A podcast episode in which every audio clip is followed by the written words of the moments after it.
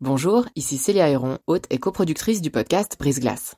Avant de vous laisser plonger dans votre nouvel épisode, je voulais vous parler de Y'a m'expliquer, une toute nouvelle série audio du temps dédiée aux intelligences artificielles. Deux fois par mois, dans Y'a m'expliquer, Grégoire Barbet tentera de démystifier les enjeux posés par ces IA et reviendra sur les principales actualités qui les concernent. Côté podcast, vous pourrez aussi découvrir Sous la coupole, notre podcast d'actualité politique, et bien d'autres encore sur la page letemps.ch slash podcast. J'en profite enfin pour vous dire que vous pourrez bénéficier de nombreuses offres d'abonnement au journal Le Temps, web et print, sur la page letemps.ch slash abonnement au pluriel. Bonne écoute À partir euh, de la cinquième, donc ça doit faire les, les 12 ans, je suppose, à ce moment-là, ça a commencé euh, à être physiquement violent, où je me faisais là vraiment pousser dans les escaliers, où euh, la, saison où il y avait la neige, pour moi c'était la pire du monde, parce que je savais que ça allait dire qu'à chaque pause récré, j'allais me prendre des savons, j'allais, euh, on allait me lancer des glaçons, on allait me lancer des boules de neige, enfin je, je, savais que ça allait être la misère, et que en fait j'aimais pas courir, mais quand ça a commencé à devenir physiquement violent, j'avais intérêt à courir à chaque récré. Bienvenue dans la saison 2 de Brise Glace un podcast du temps qui s'intéresse à tout ce qu'on n'ose ni dire ni demander aux gens qui nous entourent. Ça commence par une insulte, une vanne, une moquerie, répétée en boucle à un bouc émissaire qui a appris à se taire. Plus tard arrivent les bousculades volontaires dans les escaliers, les crachats, les coups, jusqu'où peut aller le harcèlement scolaire? Natacha a accepté de nous raconter ce qu'elle a subi dans son petit village de Suisse romande aux allures de carte postale. Son histoire est d'une grande violence et ne conviendra pas aux oreilles les plus sensibles. Alors, euh, j'habite la région lausannoise et euh, j'ai grandi dans un petit village euh, autour de Lausanne. Et t'as quel âge? 18 ans. Est-ce que t'as des frères et sœurs? Ouais, j'ai un grand frère qui a 6 ans et demi de plus que moi. Comment s'est passée ta scolarité et à quel moment est-ce que tu as vu émerger les tout premiers signes qu'il pourrait y avoir un problème? Alors les premiers signes, je dirais que ça a été quand j'étais vraiment très jeune en fait.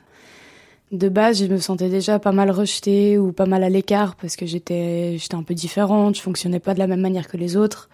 J'étais assez naïve à ce moment-là, puis je comprenais pas ce qui se passait parce que je connaissais pas l'école, je connaissais pas les relations, je connaissais rien.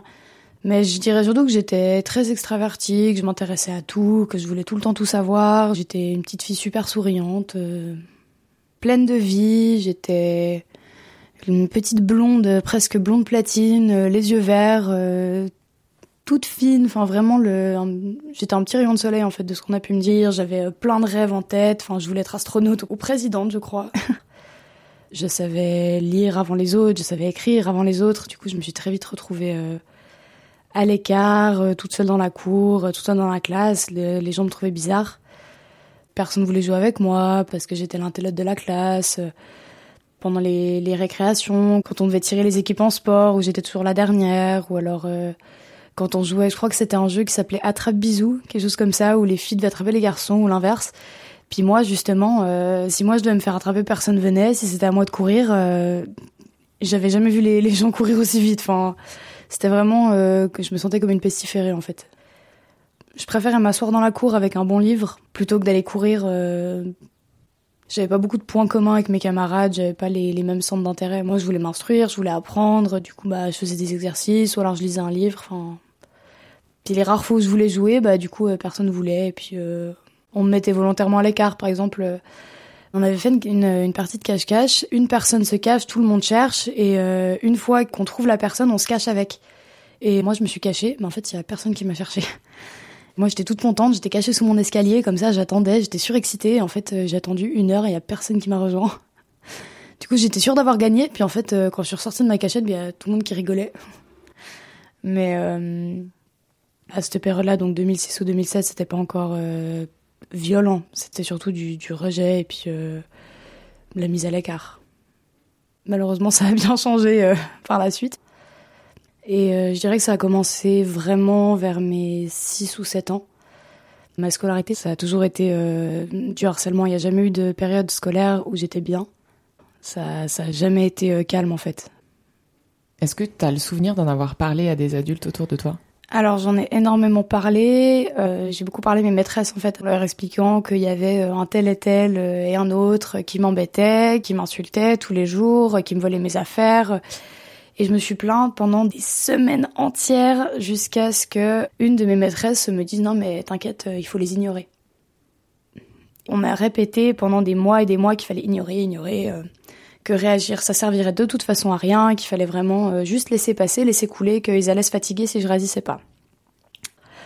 Mais ça a fait qu'au bout d'un moment j'ai explosé, j'ai littéralement pété un plomb en plein cours après qu'on m'ait lancé, euh, je crois, une trousse ou quelque chose comme ça euh, dans le dos. Et en fait, je me suis énervée. J'ai limite lancé euh, mon cartable par terre, ma trousse, j'ai tout envoyé balader.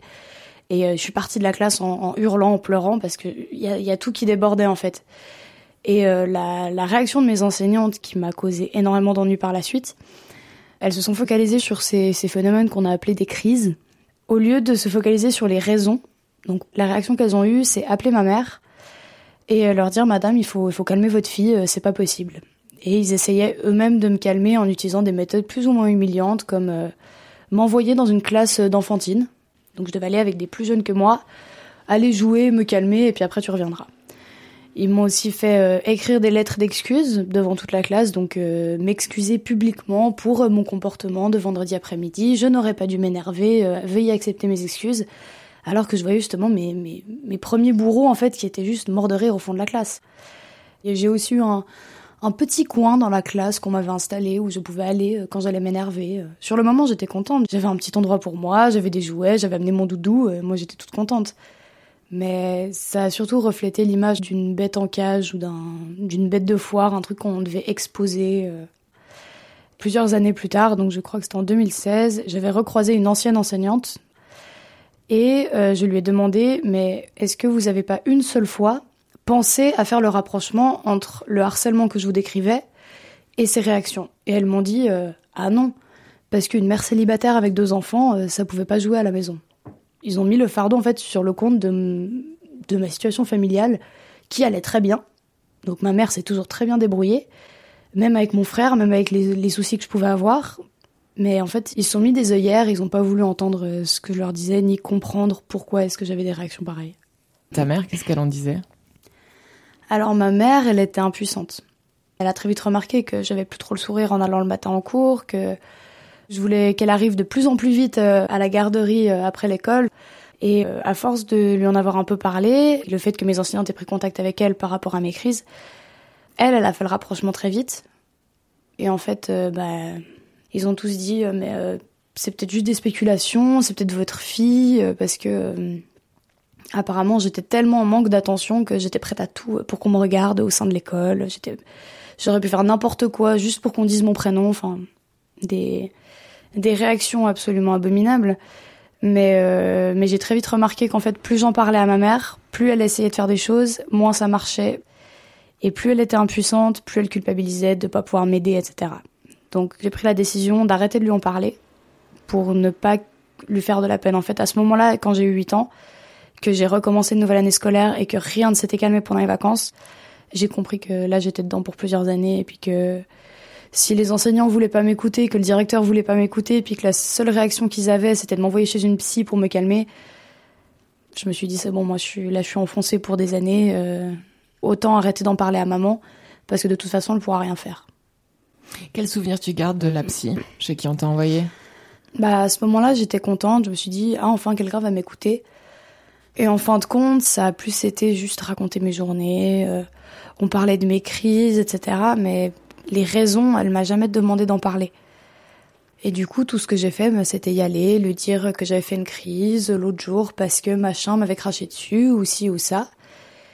Et c'était tout, en fait. Elle a refait des tests de QI et plein de trucs comme ça pour comprendre les crises liées, l'hypersensibilité liée au potentiel et tout ça. Mais, mais on s'en fout d'où vient l'hypersensibilité des crises. On, veut savoir pourquoi il y a les crises, qu'est-ce qui est la cause. Et je l'avais déjà dite, mais des dizaines de fois, et personne n'avait voulu l'entendre. Donc en soi, cette, cette psy, elle m'a pas servi à grand chose, à part me, me permettre de rater quelques heures de cours par semaine. Ça n'a pas fait une grande différence. Comment ça s'est passé ensuite? Quand j'ai eu 10 ans, je crois, en fait, j'ai changé de collège, euh, donc c'était en 2010, et je me suis dit, euh, ah super, euh, peut-être que maintenant ça va enfin s'arrêter. bah, pas du tout. Hein. Ça restait un petit village, donc tout le monde se connaissait, tous les jeunes entre eux. Et puis une fois qu'on avait un souffre-douleur qui en plus s'énervait à notre guise, on n'allait pas s'arrêter en si bon chemin. Et en fait, justement, avec cette préadolescence qui arrive, les enfants commencent à comprendre ce que c'est d'être populaire, ce que c'est d'être accepté, ce que c'est d'avoir des, des, baskets à la mode ou de d'écouter la musique qui est tendance en ce moment. Et il y a tout de suite, bah, c'est un peu ces, ces leaders qui s'installent au sein des classes ou des groupes d'amis. Et forcément, il y a un de ces leaders qui m'a prise pour cible, une fois de plus. Et en fait, euh, ce garçon euh, a accepté un pari lancé par euh, le grand frère d'un de nos camarades, donc un grand frère qui ne me connaissait absolument pas, et euh, donc pour 20 francs, il a relevé le pari de sortir avec moi euh, pendant deux mois. Et c'était tellement horrible de passer du temps avec l'ignominie que j'étais qu'il fallait absolument être payé pour ça. Et euh, donc pendant deux mois, moi j'étais toute contente. je me suis dit oh mon dieu, mais le beau garçon de la classe, il est populaire, tout le monde l'aime bien. Qu'est-ce qui se passe? Il veut, sortir avec moi et du coup bah j'accepte. Je vous l'ai dit, j'étais naïve.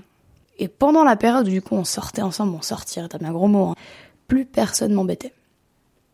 J'étais calme. Plus personne ne disait rien. On ne m'insultait plus, on ne me poussait plus. Lui, on, allait ensemble à l'école le matin parce qu'on habitait dans le même quartier. Enfin, vraiment, c'était un repos. Et en fait, c'était le calme avant la tempête parce qu'en fait, tout le monde faisait exprès de ne plus m'embêter. Et en fait, le jour où mon amoureux de l'époque est venu vers moi à la pause de récré et m'a dit mot pour mot, euh, je te plaque parce que tu es moche et tu ne sers à rien. Et j'ai encore ces mots qui résonnent dans ma tête à l'heure actuelle. Et il m'a dit ça devant tout le monde dans la cour de récréation. Donc il y avait, je pense, euh, des dizaines de personnes, d'autres élèves autour qui attendaient que ça depuis un mois et demi. Et sur le moment, je savais pas comment réagir. J'ai fait la, forte. Euh, j'ai essayé de renchérir en disant ouais, mais t'inquiète, moi aussi c'était un pari. Je ramais comme je pouvais pour m'éviter une honte monumentale, mais ça servait à rien. Du coup, bah, j'ai eu la réaction euh, classique, c'est que je suis partie, je me suis enfermée dans les toilettes, j'ai pleuré, pleuré, pleuré. Ensuite, je suis revenue en classe et je me suis fait punir euh, parce que j'étais en retard. Avec quel âge? 9-10 ans. Tout le monde en parlait quand j'entrais en classe, on me lançait des vannes par rapport à ça, enfin tout le temps. On, en discutait pendant les cours, devant les enseignants, donc c'est impossible qu'ils aient pas été au courant. C'était un tout petit collège, il y avait, quatre classes. Si les, les personnes qui étaient censées me protéger pendant les heures de cours avaient fait leur travail dès le départ, j'en serais jamais arrivée là. Parce que à partir euh, de la cinquième, donc ça doit faire les, les 12 ans, je suppose, à ce moment-là, ça a commencé euh, à être physiquement violent, où je me faisais là vraiment pousser dans les escaliers, où euh, la, la, saison où il y avait la neige, pour moi c'était la pire du monde, parce que je savais que ça allait dire qu'à chaque pause récré, j'allais me prendre des savons, j'allais on allait me lancer des glaçons, on allait me lancer euh, des boules de neige. Enfin, je, savais que ça allait être la misère et que, en fait, j'aimais pas courir, mais quand ça a commencé à devenir physiquement violent, j'avais intérêt à courir à chaque récré. J'avais intérêt à ne pas rester au même endroit. Fallait que je bouge en permanence, fallait que je cours, fallait que je me cache. Certaines fois, j'essayais d'aller me réfugier dans le bâtiment. Et à ce moment-là, je tombe sur la concierge qui me dit non, non, tu, tu sors, etc. C'est la récré, t'as pas le droit d'être dedans. Puis je lui dis oui mais ils, veulent me taper, enfin je, je peux pas rester là, euh, s'il vous plaît aidez-moi. Non non je m'en fiche, je m'en fiche, euh, c'est dans le règlement. Et du coup elle m'a renvoyé dehors. Et ils m'attendaient tous devant la porte. Et après en arrivant en classe, je me suis fait punir parce que j'étais trempe et en train de pleurer. Pendant que eux évidemment étaient euh, morts de rire en me regardant. Et les leaders entre guillemets, ils ont jamais été inquiétés par personne. Alors il y a eu en cinquième une fois justement ma mère où, euh, là je pouvais plus lui cacher parce que j'étais rentrée euh, en larmes de l'école parce que je m'étais encore fait pousser du bus parce qu'on m'avait encore volé mon bonnet. Enfin j'étais rentrée en pleurs de l'école et en fait je savais pas qu'elle était à la maison. Et je suis arrivée à la maison, j'ai hurlé, j'ai fait j'en peux plus, j'en peux plus, j'en peux plus. Puis en fait elle était là, puis elle m'a entendue et elle est venue, elle m'a dit mais qu'est-ce que t'as? Et, euh, je m'effondrais, je disais maman, maman, j'en ai marre, j'en ai marre, je veux plus, je veux plus, je veux je veux que ça s'arrête et tout ça. Puis elle, comprenait pas parce que elle, elle savait que j'avais des problèmes à l'école, mais je lui faisais plus euh, de récapitulatif euh, super précis de mes journées parce que je savais que ça lui faisait vraiment du mal d'entendre ça, sachant qu'elle pouvait rien faire.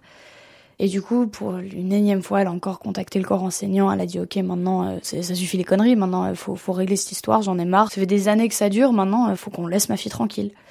Et en fait, ce qu'ils ont fait, c'est prendre les, les trois garçons concernés après les cours un vendredi après-midi ainsi que ma mère, moi et mon enseignante. On s'est tous assis autour d'une table Et l'enseignante a juste dit euh, c'est pas bien ce que vous faites, euh, maintenant il faut arrêter. C'est tout.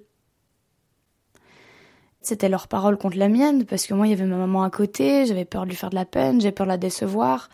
Je savais qu'à ce moment-là, si je parlais, j'étais qu'une balance, si je parlais pas, j'étais qu'une victime. Donc euh, pendant ces moments, en général, je commençais à pleurer parce que ma maman, c'est ma seule faiblesse. Quand ma maman était à côté, je pouvais plus tout garder à l'intérieur et faire la fière. Quand il y a ma mère à côté, c'est pas possible. Du coup, pendant chaque fois qu'il y avait eu une de ces réunions, donc euh, ça a dû arriver euh, tous les deux mois pendant toute la cinquième, sixième, à chaque fois, c'était les trois mêmes garçons, alors que c'était pas que eux qui m'embêtaient loin de là, ça, ça, prenait de plus en plus d'ampleur. Mais on leur disait juste, euh, c'est pas bien, arrêtez, attention, on va vous punir. Mais jamais eu de sanction. Et les gens un peu passifs qui étaient dans la classe sans être ces sortes de leaders Il y en a aucun qui m'a défendu. Ils voyaient hein, les, les larmes, ils les voyaient les, les, les, paroles suicidaires à 12 ans, euh, tout le monde les entendait. Hein.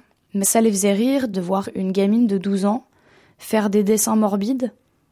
Ça les, ça les faisait rire de d'entendre que je parlais de, de, me jeter sous des voitures. Ça, ça les faisait tellement rire que personne n'a dit euh, peut-être qu'on arrête. Enfin, c'est un peu inquiétant quand même. Est-ce que t'avais à cette époque-là au moins une personne, une amie peut-être, sur laquelle t'avais l'impression que tu pouvais compter euh... À ce moment-là, non. Je suppose que j'étais pas suffisamment grande pour avoir des amis en dehors de l'école vraiment. J'avais deux, copines que je connaissais depuis avant l'école en fait. Il y en a une euh, que je considère justement comme ma famille à l'heure actuelle. Elle a deux ans de plus que moi, donc on n'a pas toujours été dans le même collège, pas toujours dans les mêmes classes, donc elle, elle voyait pas ce qui se passait. Puis moi, je voulais pas lui en parler parce que je me suis dit si je lui en parle, elle va vouloir me défendre, sachant qu'elle venait du même village. Elle aussi, elle va s'en prendre plein la gueule les seules personnes auxquelles je tenais, je voulais surtout pas qu'elles vivent la même chose. Même avec mon frère, même avec les, soucis que je pouvais avoir, je lui ai rien dit en fait. Rien du tout, parce que du fait qu'il avait six ans et demi de plus, on n'a jamais été dans le même collège. En soi, j'aurais bien aimé avoir mon frère qui, s'il avait été là pour me protéger, ça aurait été bien. Mais en réfléchissant, je m'étais dit non, parce que mon frère, je le connais. Et je sais que quand on touche à sa sœur, il aime pas du tout. Si je lui avais dit ce qui se passait, il aurait débarqué un jour après l'école avec des copains et il aurait cassé des gueules. et moi, je voulais pas qu'il s'attire des problèmes à cause de moi. Comment ça a évolué après, à l'adolescence? Alors à l'adolescence, euh, j'ai mon corps qui a commencé à changer, j'ai eu des hanches, j'ai eu une forte poitrine. Les filles étaient jalouses, les garçons, euh, ils en pouvaient plus parce que les hormones leur pétaient à la gueule. Donc tout ce que je pouvais faire, euh, c'était mettre des habits super amples et puis prier pour que personne ne remarque que j'avais un, gros bonnet à, 13 ans en fait. Et à partir justement cette rentrée où j'ai commencé justement à avoir un corps de femme, là c'était vraiment des, insultes sexistes, c'était des allusions sexuelles en permanence, c'était des menaces. Je me faisais plaquer contre des casiers, il y avait, il y avait des attouchements, il y avait... C'est des agressions sexuelles alors il y en a eu. Après, c'est le, plus dur, je dirais que c'était l'accumulation en fait de tous les types de harcèlement que je pouvais subir. Parce que d'un côté, je me faisais insulter, d'un côté, je me faisais taper, d'un côté, je me faisais tripoter, je me faisais menacer euh, de. On me disait, euh, de toute façon, viens, nous faire des choses dans les, toilettes, de toute façon, on sait que t'en as envie, euh, de toute façon, t'es qu'une pute. Tous ces mots, en fait, qui, qui blessent. J'étais une jeune fille qui était en train de se former, qui était en train de tenter d'accepter ce nouveau corps de femme. Et en fait, on a juste fait en sorte que je le déteste plus que tout au monde. Je m'insultais devant le miroir, je me mettais à, pleurer dès que je me voyais dans une glace parce que il m'avait dit que j'avais un gros nez, que j'avais des dents, des dents trop grosses, que dès que je me voyais dans un miroir, je les voyais ses défauts. Ces gens avaient réussi à, me mettre dans la tête que j'étais ignoble, que j'étais vraiment conne, qu'il fallait que je meure, parce que de toute façon personne ne m'aimait. C'était juste une tristesse absolument horrible, où d'un coup, je me détestais, je me disais, mon Dieu, mais c'est pas possible, ça doit être ma faute. Toute cette haine que j'avais envers eux, je, je pouvais pas l'exprimer sur eux, parce que j'étais totalement impuissante face à ces gens. Du coup, tout ce qui me restait à faire, c'est la retourner contre moi-même.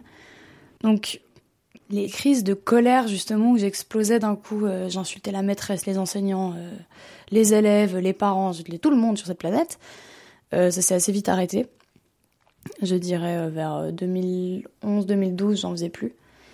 Parce qu'à ce moment-là, je pense qu'il m'avait tellement déjà achevé de l'intérieur que j'avais même plus la force pour tout dégager. Et en fait, ces crises, je dis qu'elles ont changé de destinataire parce qu'elles se retournaient surtout contre moi. J'avais des, bleus partout sur les bras à 14 ans. Parce que j'arrêtais pas de me frapper, je me frappais les jambes, je voulais exprimer toute cette colère que j'avais et verbalement ça suffisait pas. Donc je, tapais, je tapais. Et puis vu que j'avais personne sur qui taper, bah, je me tapais sur moi-même en fait. C'était une manière de, me faire du mal pour remplacer la douleur psychique par une douleur physique. Je, je prenais euh, à ce moment-là un ciseau, euh, un couteau dans la cuisine, même des fois des cailloux pointus. Enfin, je trouvais tout ce que je pouvais. Puis je me, griffais avec, j'essayais de me couper avec, euh, j'essayais de, j'essayais de le faire à des endroits visibles à ce moment-là, pour que à l'école, euh, les profs voient ce qui se passait. J'avais une enseignante qui les avait vus, qui m'avait prise euh, avec elle pendant la récré dans la classe, qui m'en avait parlé. Elle m'avait dit c'est pas bien ce que tu fais, il faut parler s'il se passe quelque chose. Et je me suis dit oh mon Dieu, enfin on va m'écouter. Je me suis dit oui, quelqu'un l'a vu, quelqu'un va m'aider, quelqu'un va m'entendre. Et à la seconde où j'allais m'effondrer et tout raconter ce qui se passait, elle m'a dit il y a d'autres moyens de chercher de l'attention. Et du coup, ça m'a refermé comme une huître instantanément. J'ai arrêté de me mutiler à des endroits visibles, j'ai toujours couvert mes bras, j'ai arrêté de chercher de l'aide parce que j'avais compris de toute façon on m'en donnerait pas. Je me suis mise en mode off où j'ignorais tout, je ressentais plus rien. J'étais juste un zombie qui allait en cours le matin à 8h et puis qui, repartait à 15h30. J'ai beaucoup euh, tâté le suicide, si je peux dire ça comme ça. Fous-toi sous un train, de toute façon, ça fera du bien à tout le monde. Ça m'arrivait de monter en haut des immeubles, de regarder le vide, de me dire bon, je saute, je saute pas, qu'est-ce que je fais euh, Ou de marcher à côté de la route et dès qu'il y avait une voiture qui arrivait, je me disais ah, mais et si je sautais? Au moins ça s'arrêterait. Puis euh, en réfléchissant, je me disais mon Dieu, mais il me reste quoi? Un an, deux ans, trois ans d'école? Allez, J'en ai déjà ramassé 7, ça peut pas être pire. Je comptais les jours en fait. J'attendais que ça se finisse. Mais euh, à force euh, de, harcèlement, de rumeurs, euh, caractère sexuel sur moi, à force de tout ça, c'est arrivé jusqu'aux oreilles des plus grands en fait. Donc ceux qui avaient, je suppose, 17 ou 18 ans, quelque chose comme ça. Et en fait, un mercredi après-midi, j'ai eu euh, le bonheur de me faire coincer dans un vestiaire par trois garçons qui étaient j'ai l'impression beaucoup plus grand, et qui m'ont agressé euh, dans ce vestiaire euh, en me répétant que de toute façon, euh, bah, j'étais la pute du village, que de toute façon, on pouvait faire ce qu'on voulait de moi, qu'il n'y avait jamais personne qui allait me défendre, et que de toute façon, bah, tout le monde s'en foutait de ce qui pouvait m'arriver. Et en gros, la, seule chose qui me restait en soi et dont j'étais consciente, la seule chose qui me rappelait que non, j'étais pas une pute, que non, moi j'étais sage, que moi j'étais propre, bah, c'était que j'étais vierge justement. Mais grâce à ces trois individus, bah, en ressortant du vestiaire, je l'étais plus. C'est un souvenir qui est extrêmement flou en fait. Dans mon souvenir, en fait, il, pleuvait. Il y avait un atelier gym le mercredi après-midi. Et, euh, du coup, euh, je me suis, je suis allée donc dans des vestiaires. Je, donnais une sorte de, coup de main pour euh, J'étais un peu en train d'aligner les chaussures, d'attendre que le temps passe, je m'ennuyais. Et, et d'un coup, bah, j'ai vu justement trois garçons arriver, moi je les ai ignorés. Et j'entends qu'ils m'appellent, et toi là-bas, et je me retourne et... Je sais même plus comment ils sont arrivés jusqu'à moi en fait. Je sais même plus s'ils sont repartis, s'ils sont revenus, s'ils ont couru. Honnêtement, ça, je, je saurais pas le dire. Je me souviens juste que bah ils sont rentrés dans le vestiaire, ils ont fermé la porte et qu'ils ont fait ce qu'ils avaient à faire. Euh...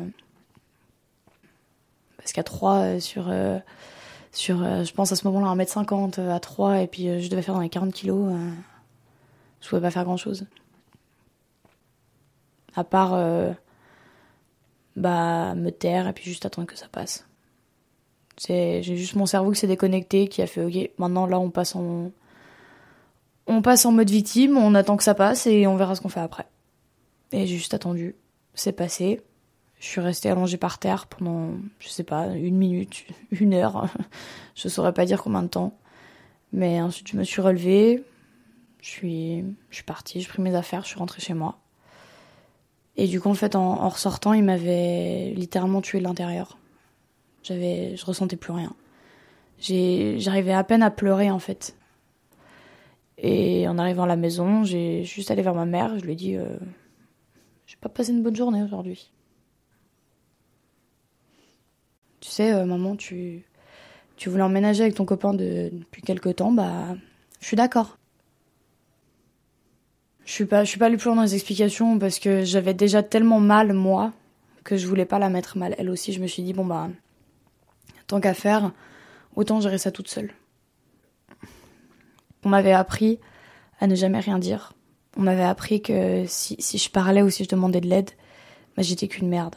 On m'avait, on m'avait appris à, à ignorer. On m'avait appris à prendre sur moi, à vraiment euh, être une gentille petite fille qui dit rien. Bah, ça a fait ses preuves. Mes maîtresses qui m'ont répété pendant des années d'ignorer, d'ignorer, d'ignorer, bah, ça a porté ses fruits. Du coup, j'en ai pas parlé. Et aussi, bah, évidemment, parce que je me sentais sale, je me sentais souillée, je me sentais comme la pire des merdes sur cette planète. Mais je voulais, je, sais pas, je voulais sûrement me protéger, je voulais pas admettre ce qui s'était passé. J'espérais que ça allait s'effacer. C'était une hallucination, c'était quelque chose, mais c'était pas vrai. Du coup, j'en ai pas parlé à ma mère. Je lui ai juste dit que j'en avais marre, que je voulais partir. Et du coup, le, le 30 juin, on est en 2016, on a déménagé. Le lendemain matin, je suis, je suis venue à la grande salle, j'ai pris mon diplôme, j'ai serré la main à mon enseignant, j'ai tiré un énorme doigt d'honneur à tout le monde et je me suis parée. Tout simplement. Et j'ai que très peu remis les pieds euh, dans mon ancien village euh, depuis, depuis le jour de mes promotions en fait. Donc là, ça fait officiellement euh, trois ans que, que c'est fini. Parce que je suis partie. Comment ça s'est passé dans la nouvelle vie? Alors c'était effrayant parce que j'avais jamais vécu moi de, scolarité normale, j'avais jamais vécu, je, je savais pas ce que c'était en fait d'aller prendre le bus et de me faire ignorer. Je prenais le bus, personne m'embêtait je reprenais le bus pour rentrer, personne m'embêtait. J'arrivais au gymnase et personne m'embêtait. J'avais jamais vécu ça. Mais euh, ça m'a fait du bien, ça m'a détruite en même temps. Parce que au fur et à mesure des semaines, le gymnase commence, je prends mes marques, je commence à faire connaissance avec des gens. Bien que j'étais un zombie, hein, je regardais par terre, j'osais pas vraiment parler, j'avais une peur viscérale que ça recommence.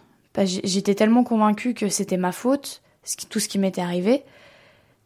Bah, je me suis dit, euh, mon Dieu, mais ça va recommencer.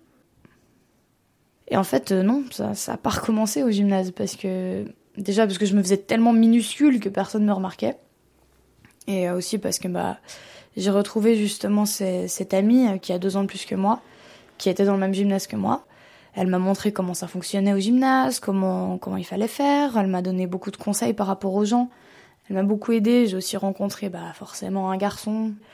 Mais il y a eu beaucoup d'événements qui ont fait que j'avais de moins en moins peur. Mais le problème, quand ça va mieux, c'est qu'on se rend compte ce qu'on a raté pendant dix ans. Pendant dix ans de scolarité obligatoire, j'avais pas eu le droit d'avoir des amis. J'avais pas eu le droit de me tenir droite quand je marchais. J'avais pas eu le droit d'apprécier en fait ce qui se passait. L'école, euh, c'est là qu'on est censé faire euh, nos, expériences, on est censé apprendre plein de trucs, découvrir qui on est, notre personnalité, se, se faire une place dans la société. Euh, se... Bah moi j'ai pas eu le droit à tout ça en fait. On, on m'a pas laissé. Et quand je suis arrivée justement au gymnase, j'ai fait putain, c'est ça d'être normal. C'est ça d'avoir des gens qui te proposent de sortir. C'est ça de, de plus avoir peur de te faire jeter quelque chose quand tu marches dans un couloir. C'est ça de plus t'agripper à la rambarde de l'escalier parce que t'as trop peur que quelqu'un te pousse en bas. Et tous ces petits détails au quotidien où j'ai remarqué que je me redressais de plus en plus quand je parlais, quand je marchais, quand j'ai remarqué que j'avais plus honte de manger devant les gens. Tous ces détails du quotidien qui m'ont fait réaliser qu'en fait, bah c'était fini. J'avais 16 ans et je découvrais en fait la, vraie vie. Et le contre-coup. Quand j'ai réalisé l'injustice dont j'avais été victime, j'ai juste pété un plomb.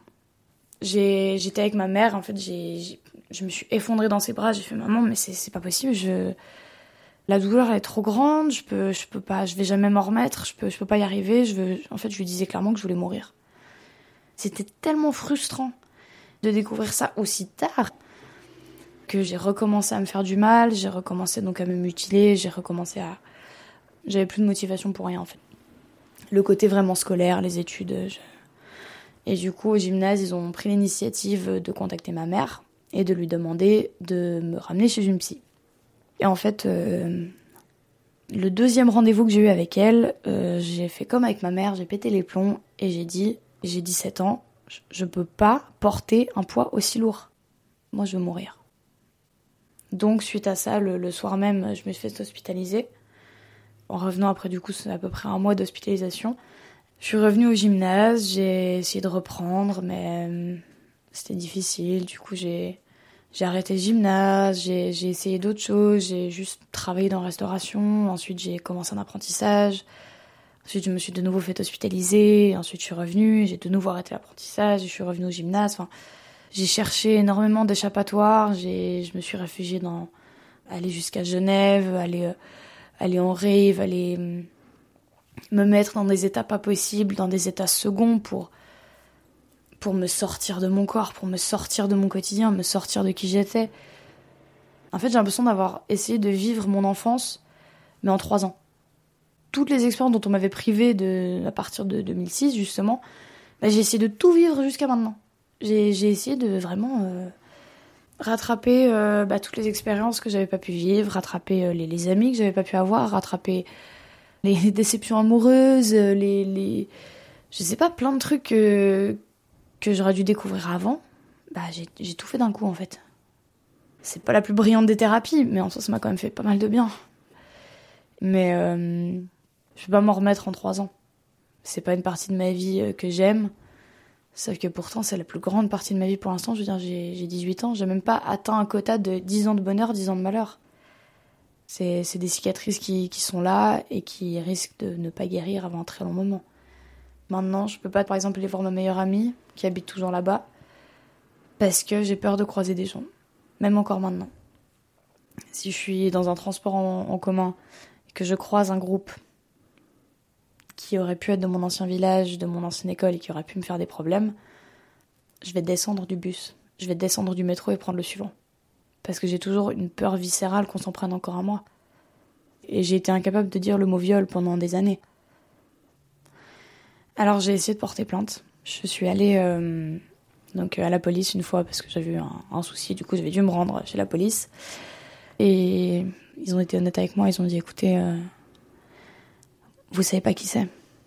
Et c'est vrai, je ne sais pas qui c'est. C'était des plus grands. Je, me rappelle à peine de leur visage parce que mon cerveau n'a pas encore débloqué le souvenir tellement il était douloureux. Donc ils m'ont dit en soi, ce sera plus une perte de temps parce que pour les retrouver, ça va être compliqué. Pour, euh, je veux dire, dans ces vestiaires, il n'y avait pas de caméra, il n'y avait rien du tout. Hein. C'est, moi, je me rappelle pas qui c'est, j'ai pas leur nom, j'ai pas, j'ai rien.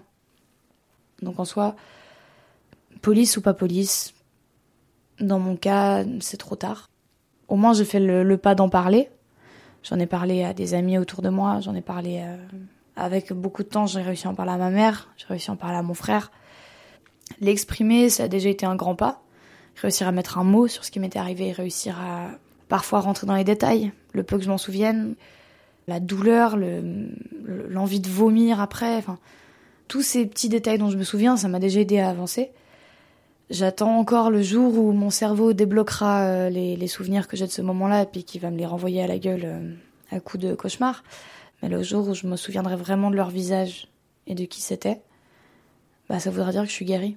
Parce que ça voudrait dire que mon cerveau, il a, il a tout libéré, il a digéré. Est-ce qu'aujourd'hui tu vois encore la, psychologue? Alors, je ne vois plus de psy depuis euh, à peu près mars, je crois. Parce qu'au bout de dix ans de psychothérapie, j'ai remarqué qu'il n'y en avait aucune qui avait réussi à m'aider. La, la seule thérapie que je m'inflige, entre guillemets, c'est juste de, de continuer à vivre je veux dire, après tout ça, euh, j'ai pas le droit d'abandonner. Plus le temps passe, plus j'y arrive. Ça m'a donné une force de caractère qui, qui fait que maintenant j'ai plus peur de l'ouvrir, j'ai plus peur de. Si je vois une situation qui pourrait ressembler à du harcèlement dans la rue, je vais pas me mettre à pleurer dans la rue parce que ça me reflète ma propre histoire. Maintenant, je vais me lever et je vais mettre des claques s'il faut, mais je vais plus avoir peur d'intervenir, d'empêcher quelque chose d'arriver, je vais plus avoir peur. Mais euh, malheureusement, il n'y a pas de solution miracle. Une rumeur, on, ne peut pas l'écraser, on peut pas l'arrêter, on peut pas marcher dessus et puis elle, elle s'arrête. Une fois que c'est lancé, c'est lancé. Donc la seule chose à faire, c'est identifier le harcèlement avant même qu'il commence. Si on explique à un enfant que c'est pas parce qu'une personne est différente qu'on doit l'embêter, qu'on doit du respect à tous les individus, qu'il n'y a aucune excuse valable pour rabaisser quelqu'un. Si on explique ça à un enfant dès le plus jeune âge, il ne deviendra pas un harceleur. Si on explique que quand il y a un souci, il faut toujours en parler à papa, toujours en parler à maman, en parler à la maîtresse, en parler à quelqu'un, normalement il ne devrait plus en avoir. Mais j'ai pu tester une fois que c'est lancé malheureusement. Si dans les premières semaines personne ne fait rien, c'est mais c'est une bactérie le truc ça prolifère. Mais euh, si en aidant les autres, si en faisant de la prévention, si en, faisant des, choses qui vont en avant pour abolir ce, ce harcèlement, bah, autant que mes mauvaises expériences, elles fassent en sorte que ça n'arrive à personne d'autre.